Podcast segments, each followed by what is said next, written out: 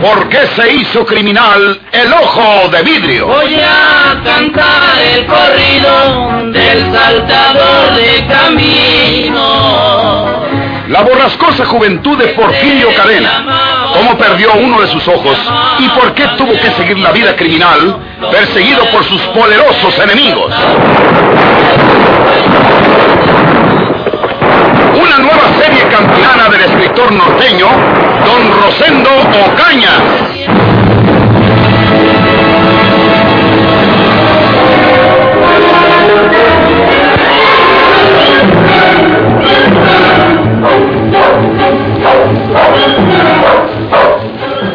Ah, ¡Cállate, tu animal! ¡Váyase de aquí, lobo! ¿Dónde eres tú, muchachito? ¿Qué andas haciendo por aquí? ¿Qué querías? Ando buscando a mi mamá. A tu mamá. ¿Y quién es tu mamá? Pues quién sabe. Mi mamá y mi mamá. ¿De dónde vienes, muchachito? ¿Eres de aquí, de en Carlos Renterías? Busco a mi mamá. Ando buscando a mi mamá. ¿No te acuerdas cómo se llama tu mamá o papá? Ando, ¿Cómo se llama tu mamá? ando buscando a mi mamá. ¿Cómo se llama tu papá? Ando buscando a mi mamá. Caray. Pues quién sabe qué te pasa a ti, muchachito. Andas perdido. Ando buscando a mi mamá. Buenos días, libro. Buenos días, Sostenes. Pásale, ahorita nos vamos. ¿Qué tal? ¿Cómo amaneciste? Bien, tú. Ahorita nos vamos para la labor.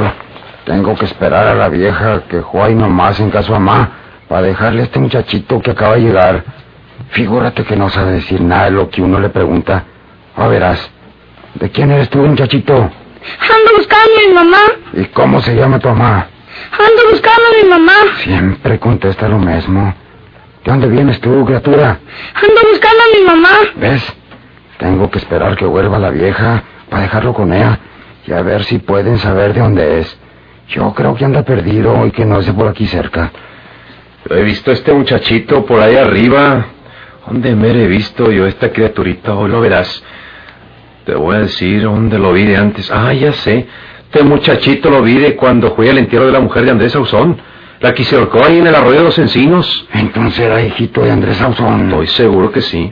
Entonces, ahorita que venga la vieja lo dejo con ella y a la tarde que vuelvamos de la labor, si no han venido a buscarlo, lo llevamos a la casa de Andrés Ausón. Sí, Alcina está bien. Oye, muchachito, ¿tu papá se llama Andrés Ausón? Ando buscando a mi mamá. ¿No eres tu hijito de Andrés Ausón? Ando buscando a mi mamá. Caray, nadie lo saca de ahí.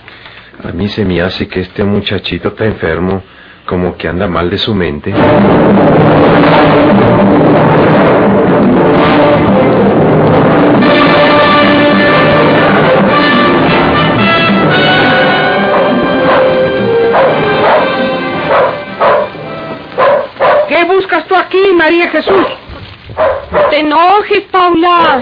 Yo sé bien que no me quieres porque me casé con el condenado de Andrés, siendo el muy descarado marido de tu hermana Eulogia, que Dios tenga en su gloria. Pero por Diosito Santo y por la memoria de mis padres, que el desgraciado me engañó, me puso los ojos verdes haciéndome creer que no era casado con Eulogia y que los muchachitos no eran de él, que Eulogia la había agarrado viuda ya con los muchachos y que nomás estaban juntos. Y como yo creo deberle muchos favores, por lo que también creía que había hecho el embustero por mi hermano Porfirio, pues me fui de buche y acepté casarme con él. Si he sabido la verdad, si alguien me hubiera dicho que era casado con Eulogia, lo mando mucho al diablo, pues qué. Pasa a sentarte, María Jesús. Dispensa. Ya sabes que se perdió mi sobrinito Marcelo, el mayorcito de Eulogia. Sí, ya lo sabe todo el pueblo. Pero Andrés anda haciendo como que llora de dolor y dice que Marcelito está enfermo de su razón y que por eso se echó al río. Miente el mondón decir eso. La verdad es que Marcelo se levantó esa noche detrás de mi hermano Eulogia y la siguió hasta el arroyo. Y vio que Andrés la estaba ahorcando con sus mismas manos. ¡Ah, pues María Purísima! Lo malo fue que a Marcelo, en lugar de venir a avisarnos a nosotros para descubrir la mala obra de Andrés, se fue asustado para el jacal de Dios. Y ahí se estuvo llorando hasta en la mañana. Y hasta los muchos días vino a decirnos a nosotros lo que había mirado aquella noche. Desgraciado de Andrés. ¡Asesino! Toda seguridad que lo echó al río para que se ahogara y no fuera a decir delante de la autoridad lo que nos dijo a nosotros.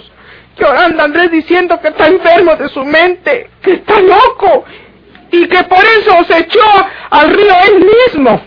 Pero lo que mi marido ya se agiló a caballo para la vía para contarle al juez de letras la verdad y que sea él quien investigue las cosas. Oye, Paula. eh, Con Roque no juega el condenado de Andrés. eh, Te traigo una mala noticia, Paula. Eh, en el pueblo quisieron que fuera yo la que te lo viniera a decir. No les pude decir que no. ¿Qué? ¿Se trata de Roque? Eh, eh, sí. ¿Qué tiene Roque? No te asustes. No está muerto. Iba en su caballo para la vía. Cuando alguien le disparó un tiro por detrás y está mal herido. ¡Madre Santísima Guadalupe! ¿Dónde está Roque? ¿Dónde lo tienen, María Jesús? Se lo llevaron para la vía. Eh, Yo ni le hice para que vayas a verlo. Ahorita nos vamos. Aguárdame tantito. Por Diosita, María Jesús, ahorita nos vamos. Yo ya sé que fue el que le disparó este tiro a mi marido a traición. Juan Andrés, Juan Andrés. Y se lo voy a decir en su cara.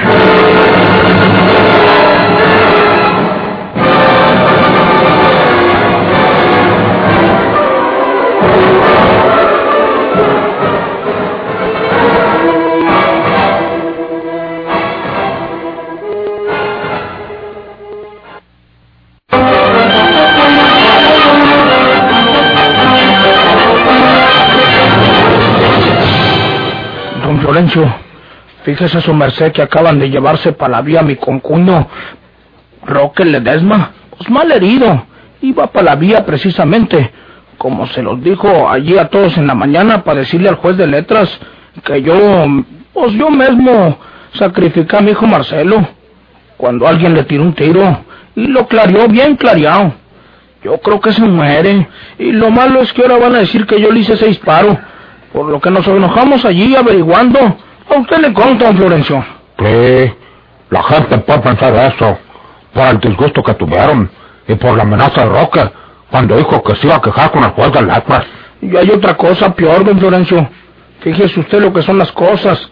Yo me separé de ustedes un rato, cuando fui al jacal de nosotros para ver si mi pobre hijito estaba allí.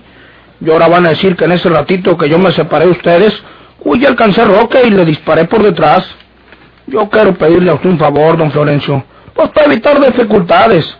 Usted diga que yo no me separé de usted en un momento, porque si saben eso, pues me levantan el falso de que yo haría a mi concuño Roque. Y no es ansina, señor don Florencio. Yo le juro a su merced que en el ratito que me separé de ustedes, pues nomás fue el galope al jacal de nosotros para ver si estaba el niño. Y luego el lobito me devolvió a usted, le consta que no me tardé nada. Pero pueden levantarme el falso, como le digo a usted, señor don Florencio. Hágame esa parada a su merced, para evitarme más dificultades. Diga a su merced que yo no me separé de ustedes ni un ratito siquiera. Está bueno, Andrés. Yo no creo que tú le hayas hecho eso a Roque. Más bien puede que haya sido uno que no lo quiere, o que tiene pendientes con él, y lo quiso fregar a traición. No tengas cuidado, Andrés. Yo y los muchachos niños que andaban con nosotros por la orilla del río, diremos que tú no te separaste de nosotros para nada en toda la mañana. Muchas gracias, don Florencio.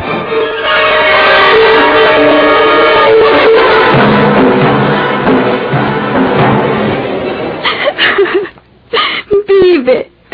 Está vivo. En mi propia casa, María Inés. Yo debía hacer caso al presentimiento de mi corazón, que me inclinaba a desconfiar de este viejo con los lentes de gruesos cristales. ¿Qué dicen de José? Está gravemente herido en el hospital. Y por fin huyó. Lo busca la policía. ¿Cómo supo él que nos íbamos a casar? Yo tuve la precaución de que ningún extraño ni la servidumbre lo supiera lo supo él? ¿Quién se lo dijo?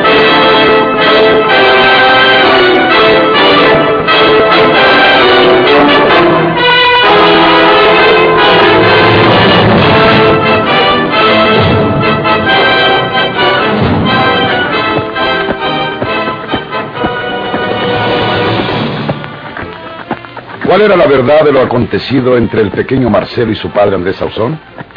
Si retrocedemos un poco en la relación de nuestros hechos, recordaremos que Andrés se llevó en su caballo al niño después de la discusión que tuvo con los Ledesma, diciéndoles que lo llevaría con el señor cura y con el doctor para que lo examinara. Ya para entonces la noche había cerrado completamente. Era una noche oscura, más oscura en los lóbregos montes por donde Andrés Sauzón dirigía su caballo. El niño iba en la montura, Andrés en ancas. Había tomado un abrupto camino que no era el del pueblo. Iba preocupado el hombre, profundamente preocupado. Ya hemos advertido que la ignorancia de Andrés Sauzón era capaz de conducirlo al más negro y espantoso de los crímenes. A su frente, bordeando turbiamente la oscuridad, se presentaba el río caudaloso.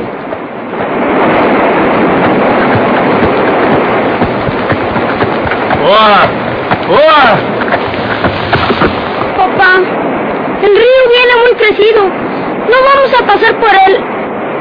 No vamos a pasar por ahí, ¿verdad? No, nomás me voy a acercar tantito a la orilla para ver cómo está el paso. Yo creo que es mejor que pasemos el río a pie, mijo. ¿A pie? Sí, mijo. Abájese del caballo. Déjese caer. Yo lo sostengo para que no se dé un porrazo. Papá, tengo miedo. El río trae mucha agua. Nos ahogamos. No nos hacemos nada. Yo voy a ir detrásito de ti. Si te quiere llevar la corriente, te agarro y te cargo. Échate al agua. No, Échate al agua, te digo. No te estoy diciendo que yo voy detrás de ti. papá. Échate al agua. ¿Quieres que te dé unos cuartazos? Échate al agua. No, Marcelo. no. Marcelo. ¿Dónde vas, muchacho? Párate ahí. Párate ahí. Marcelo. Marcelo. Ya se fue huyendo este muchacho condenado. Alcanzo. Aquí se fue por la orilla.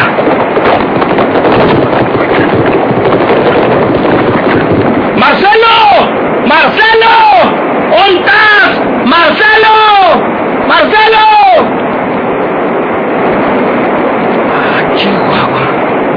¿Por qué se tiró al río? Sí, se tiró al río y se lo llevó la corriente. No puede ser otra cosa. Poco iba a correr más que el caballo. ¿Y para qué se vino? Iba muy en la orilla. Y con seguridad que se resbaló y se fue al río. La cobija colorada que largo aquí en paso. Oh, no. Mejor dejo ahí la cobija. Porque tengo que pensar lo que voy a decir cuando vuelva sin el muchacho. ¿Con qué les voy a salir a Roque y a Paula? Que de por sí tienen mucha desconfianza en mí. Ahí dejo la cobija. No sé lo que voy a decir a todos.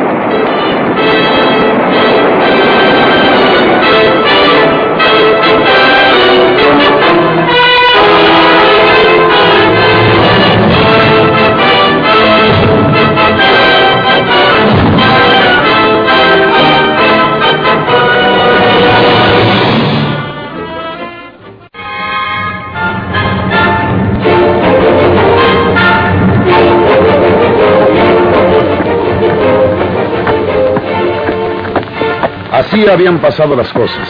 Andrés, creyendo que el niño se había caído al río, lo juzgó muerto. Estaba seguro que se había ahogado. ¿No era acaso lo que él quería? Cuando le dijo a don Florencio Cavazos que había dejado al niño en el caballo para ir en busca de la lámpara, era mentira. El niño ya no estaba con él. Andrés regresaba precisamente de donde creía que él se había ahogado. Hizo la farsa de que había huido de ahí. Puso en movimiento a muchos hombres buscándolo infructuosamente. El niño, tan vivo como era, adivinó las malas intenciones de Andrés y se había ocultado entre el monte y entre las sombras, y no salió de su escondite hasta que Andrés se fue en su caballo. Y entonces Marcelo procuró alejarse lo más posible de aquel sitio que le producía espanto. ¿Cómo estás, Roque? Mal, muy mal. Como me dejaste, Andrés. ¿Qué dices? Estás desvariando, hombre. Señor juez de letras, antes de que vaya a morirme, tengo, tengo que decirle a usted que, que mi sobrino Marcelo eh, es mi hijo de este Andrés. ¡Ay! Ay. Ah, No hable tan fuerte, le hace daño. Tengo que decir lo, lo que tengo que decir. Y aunque me muera, Mi sobrino Marcelo, señor juez de letras. Yo sé lo que vas a decir, Roque. Déjame hablar.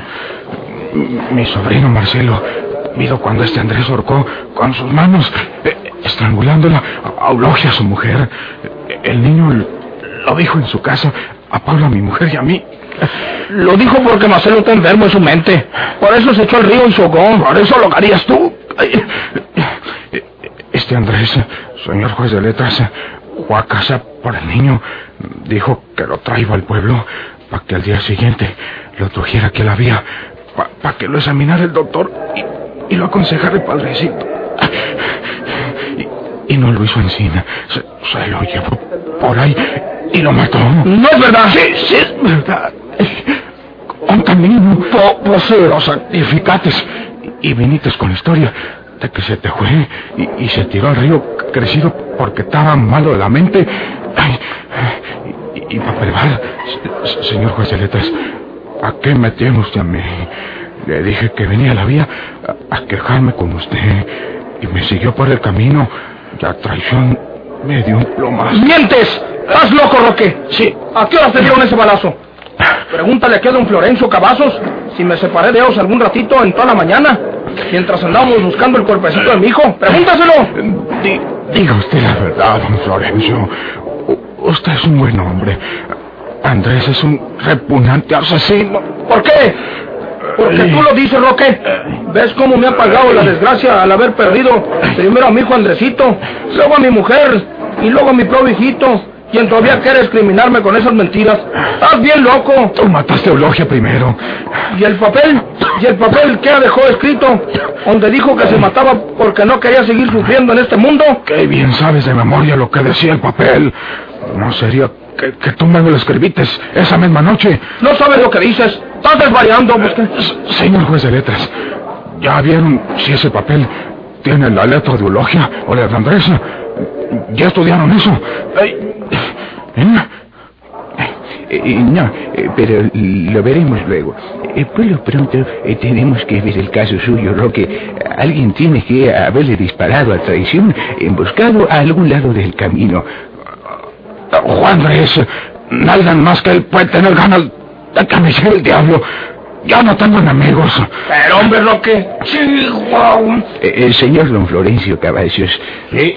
Eh, Roque acusa a Andrés de haberle disparado ese tiro, pero Andrés tiene su coartada porque asegura que él no se separó de ustedes, los que buscaban el cadáver del niño, ni un momento en toda la mañana. Eh, Si eso es verdad, la coartada de Andrés es buena, porque Roque fue herido durante la mañana. Eh, ¿Es cierto que Andrés Ausón no se separó de ustedes en todas las mañanas, señor Cavazos? Usted lo sabe, don Florencio. Pues eh, yo no voy a ser el que tapa tus mentiras, Andrés Sansón. No, don Florencio. Eh, tú me pediste que dijera que no te habías separado de nosotros en toda la mañana, pero no fue así, nada. Tú nos dejaste como una hora con el pretexto de ir al jacal de ustedes para ver si ahí estaba el niño. No, no, don Florencio. Eh, ¿Queda usted preso, Andrés Ausón? Eso no, eso no, señor juez de letras, porque si este hombre mató a su mujer y a su hijita, los rancheros que están afuera y yo, vamos a colgarlo del palo más alto.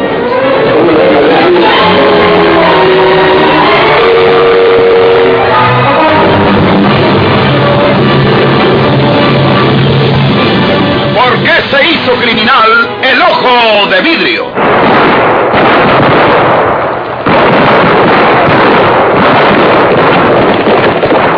Muchas gracias por su atención.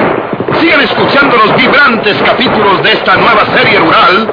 ¿Por qué se hizo criminal el ojo de vidrio? se disfrazaba de arriero para asaltar los poblados. Del gobierno, mataba a muchos soldados, nomás blanqueaban los cerros de puros sin.